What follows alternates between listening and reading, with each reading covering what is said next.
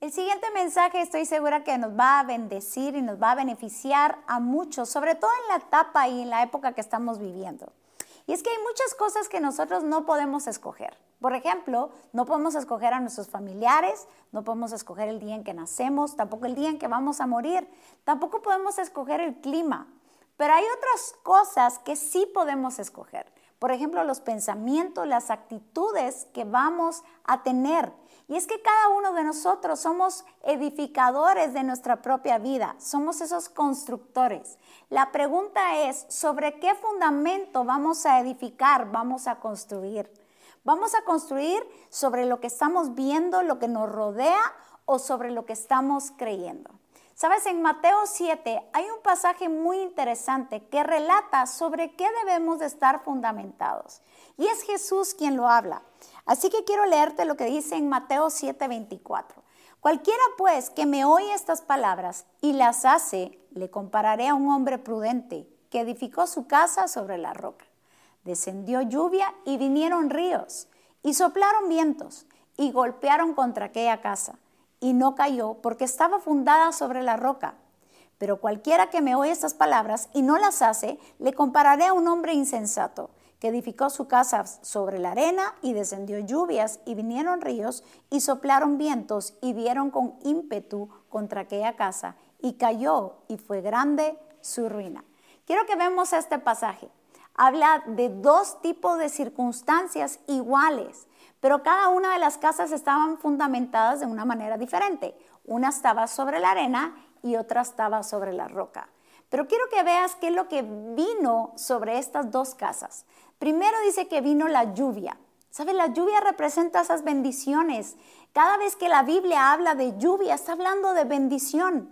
Y es que en algún momento hemos recibido bendición de parte de Dios a nuestras vidas. La pregunta es cómo reaccionamos. ¿Somos agradecidos o empezamos a menospreciar esas bendiciones que Dios nos regala todos los días, desde el momento en que abrimos nuestros ojos y tenemos vida? Luego dice que vinieron ríos. Por eso Jesús dice en Juan 7:38, el que cree en mí, como dice las escrituras, de su interior correrán ríos de agua viva. ¿De qué está hablando? Dice de su interior.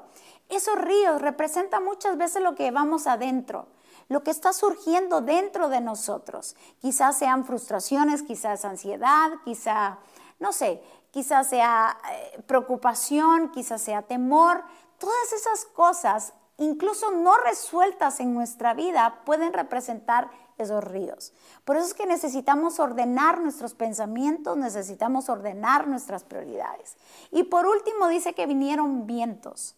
¿Qué representan los vientos? Los vientos son todas aquellas circunstancias a las cuales yo no controlo, como el clima, como la situación que estamos viviendo. Son esas cosas que uno dice, pero ¿de dónde me vino esto? ¿Por qué estoy viviendo esto en estos momentos. Y es que son esos vientos en nuestra vida. La pregunta es, ¿qué actitud o cómo vamos a reaccionar ante esas circunstancias? ¿Vamos a poner en orden nuestros pensamientos? Yo quiero hablarte acerca de la ansiedad, porque muchas veces todo aquello que no controlamos puede provocar en nuestra vida ansiedad. ¿Has sufrido alguna vez de ansiedad? Yo muchas veces en mi vida. Y es un estado espantoso en nuestra vida, que muchas veces no nos gusta atravesar, pero tenemos que saber qué hacer en momentos de ansiedad. ¿Sabes? La palabra ansiedad significa la intranquilidad o preocupación extrema que muchas veces es irreal. ¿Dónde empieza la ansiedad? La ansiedad empieza en nuestros pensamientos. La pregunta es, ¿en qué pensamos todo el día? Quiero que medites por un momento, ¿en qué piensas todo el día?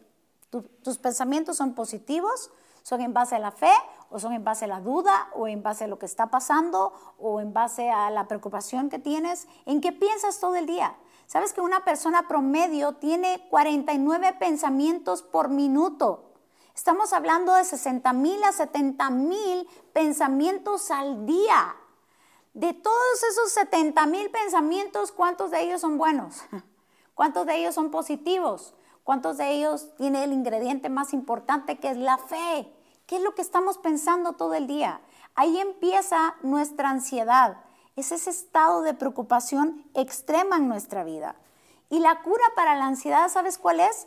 Cuando nuestros pensamientos están en el lugar correcto, cuando tenemos pensamientos saludables. ¿Sabes? Las escrituras nos, nos enseñan en qué debemos de pensar. Filipenses 4.8 dice así. Por lo demás, hermanos, todo lo que es verdadero, todo lo honesto, todo lo justo, todo lo puro, todo lo amable, todo lo que es de buen nombre, si hay virtud alguna, si algo digno de alabanza, en esto pensad.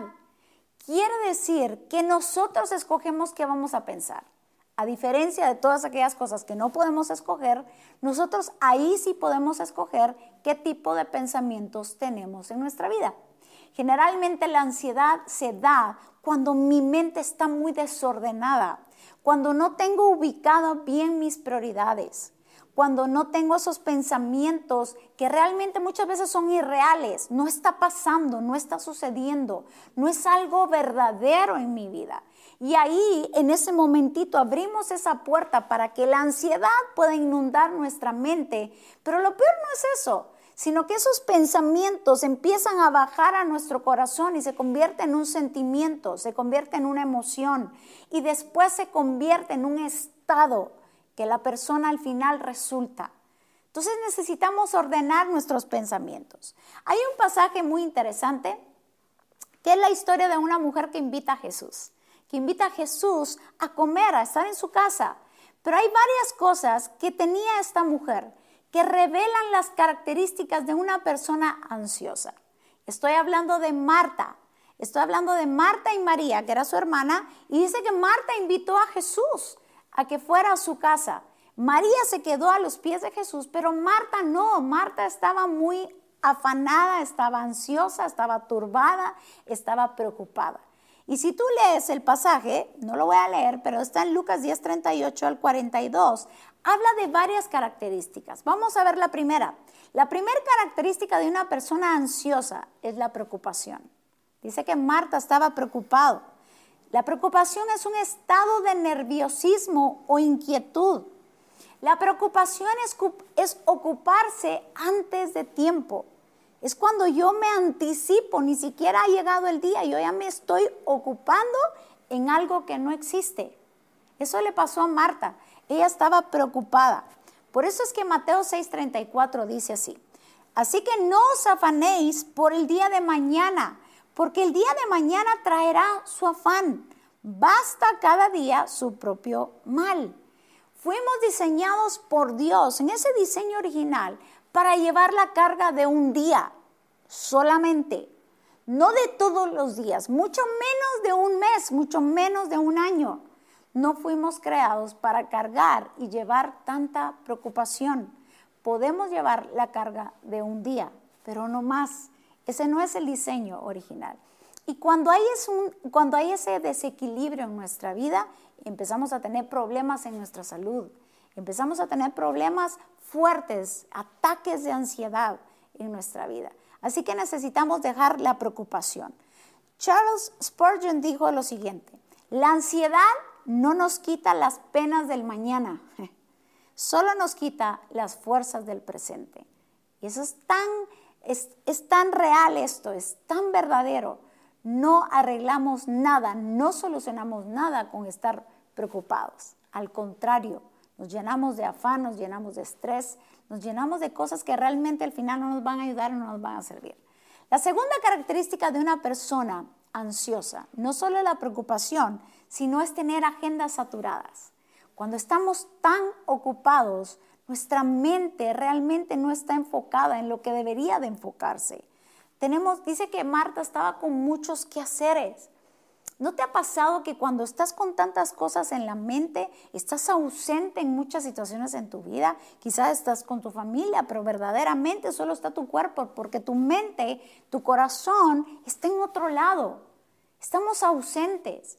Y Dios quiere que estemos presentes en cada una de las cosas que nosotros verdaderamente estamos haciendo. Entonces necesitamos ordenar nuestras prioridades un día a la vez. Y no solo eso, disfrutar lo que estamos haciendo. No hay nada más horrible en nuestra vida que no disfrutar lo que hacemos. Tenemos que aprender a disfrutar cada cosa que nosotros hacemos. Charles también dijo, no es lo mucho que tenemos, sino lo mucho que disfrutamos, lo que hace la felicidad. La felicidad no es algo que tú vas a estar persiguiendo todo el tiempo. La felicidad es estar satisfecho con lo que estás viviendo en ese día, en ese momento, y el poder disfrutar aún de todas las cosas que Dios nos permite disfrutar. Entonces tenemos que hacer lo que nos toca. Ese día hacemos lo que nos toca, enfocamos nuestra mente, nuestros pensamientos en eso y disfrutamos lo que hacemos. Queremos que la ansiedad se vaya de nuestra vida, disfruta lo que haces. No importando lo que estés haciendo, disfrútalo. Si vas a estar con tu familia, disfrútala. Si vas a trabajar, disfruta lo que estás haciendo. Si tienes un proyecto, disfrútalo, porque todo pasa al final. La tercera cosa, una característica de una persona ansiosa es que se siente sola. Se siente solo en momentos en su vida. Entonces, como se siente solo, vienen esos ataques de ansiedad, eso genera estrés y ansiedad a un nuevo nivel. Te voy a decir algo. Jesús no murió en la cruz, vino a esta tierra, dio su vida por cada uno de nosotros para decirnos al final, de todos modos te voy a abandonar. No, no, no, no. Jesús nunca nos abandona. Y la primer mentira o engaño que tenemos que descartar de nuestra mente es que no estamos solos. Hay alguien que nos está ayudando siempre. Y ese es Jesús en nuestra vida, en nuestras debilidades, en esas situaciones inciertas, en donde no sabemos qué rumbo, qué dirección tomar. Ahí es cuando tenemos que tener la certeza que Jesús está con nosotros. Hay un, hay un versículo que me gusta mucho y está en Isaías 41, 13. Dice, porque yo Jehová soy tu Dios, quien te sostiene de tu mano derecha y te dice, no temas, yo te ayudo. Si alguien está dispuesto a ayudarnos en todo tiempo, es Jesús. Así que, ¿qué tal si le damos la oportunidad a Jesús que pueda ayudarnos en todos estos momentos? Si estás pasando esos momentos de ansiedad y tú crees que estás solo, déjame decirte que no estás solo. Jesús está contigo. Por eso es que Jesús estaba ahí en ese momento, pero Marta no se había dado cuenta de todas las bendiciones que podía recibir. A diferencia de María, María se sentó a los pies y pudo disfrutar no solo de la compañía, sino de todas esas cosas que Jesús le estaba hablando. Cada vez que escuchamos a Jesús, esos niveles de ansiedad tienen que bajar en nuestra vida. Así que yo te invito a que a que te despojes y digas, yo necesito ordenar mis pensamientos, necesito dejar de preocuparme, necesito ocuparme, necesito disfrutar lo que hago, pero sobre todo necesito tener la certeza que Jesús está conmigo. Y no importando lo que pueda acontecer en los alrededores, Jesús está con nosotros y esos niveles de ansiedad van a bajar y los niveles de la fe van a empezar a incrementarse.